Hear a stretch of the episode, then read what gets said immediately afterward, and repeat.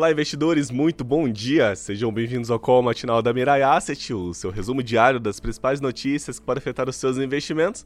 Eu sou Cleiton Arantes, a gente está de volta nessa terça-feira, dia 4 de janeiro de 2022, e vamos lá para as principais notícias do dia. No primeiro pregão de 2022, as bolsas de valores fecharam em alta, sendo que o Bovespa aqui no Brasil acabou não acompanhando o movimento de seus pares lá no exterior e fechou numa queda de 0,86%, próximo aí de 104 mil pontos. Este movimento reflete o pessimismo com o cenário econômico doméstico, com o risco fiscal podendo ser ampliado, mas mesmo assim os destaques positivos para o pregão de ontem ficaram com as ações de bancos, foram poupados da manutenção da alíquota mais alta da CSLL, que é a contribuição social sobre o lucro líquido, e do IOF, que é o Imposto sobre Operações Financeiras de Crédito. E a Petrobras também influenciou o Ibovespa ontem. Expectativas que o PEP+, deva manter a sua política de aumentos mensais na produção de petróleo. Igualmente como ontem, as bolsas de valores abriram no campo positivo no exterior nessa manhã de terça-feira, embaladas pela divulgação de indicadores econômicos positivos. Na China, saiu o PMI Market Industrial e ele ficou em 50,9 em dezembro, contra 49,9 de novembro, o maior nível desde junho. No Japão, foi divulgado o PMI Market Industrial de dezembro e ele ficou em 54,3, com um ligeiro recuo aí de 54,5 registrado em novembro. Na Alemanha, as, as, vendas no varejo de novembro vieram acima das expectativas, 0,6% versus aí 0,3% no mês a mês, e a taxa de desemprego em dezembro veio abaixo, 5,2% versus aí 5,3%.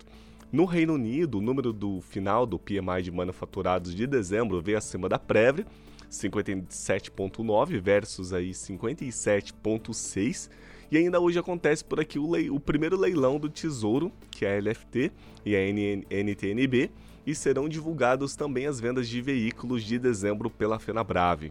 O Ibovespa ele tende a, a registrar aí uma recuperação no pregão de hoje, mas fica sujeito à volatilidade e ao humor dos investidores aqui no Brasil e também lá fora. Falando de Ibovespa, como eu disse anteriormente, ontem ele fechou uma queda de 0,86%, e a cotação aí ficou 5, é, 103 mil pontos, 921. Já a Nasdaq, que é a bolsa de tecnologia lá dos Estados Unidos, ela fechou numa alta de 1,2% e o S&P 500, que são as 500 maiores empresas do, dos Estados Unidos negociadas em bolsa, fechou também em alta de 0,64%. Já o dólar comercial aqui no Brasil fechou numa alta de 1,74, a cotação a R$ 5,67. E lá na Ásia, as bolsas de valores fecharam mistas. O Nikkei ele ficou em 1,77 de alta e o Xangai 0,20% só que de queda. Na Europa, as bolsas abriram em alta, Londres 0,34%. Alemanha 0,36 e França 0,34.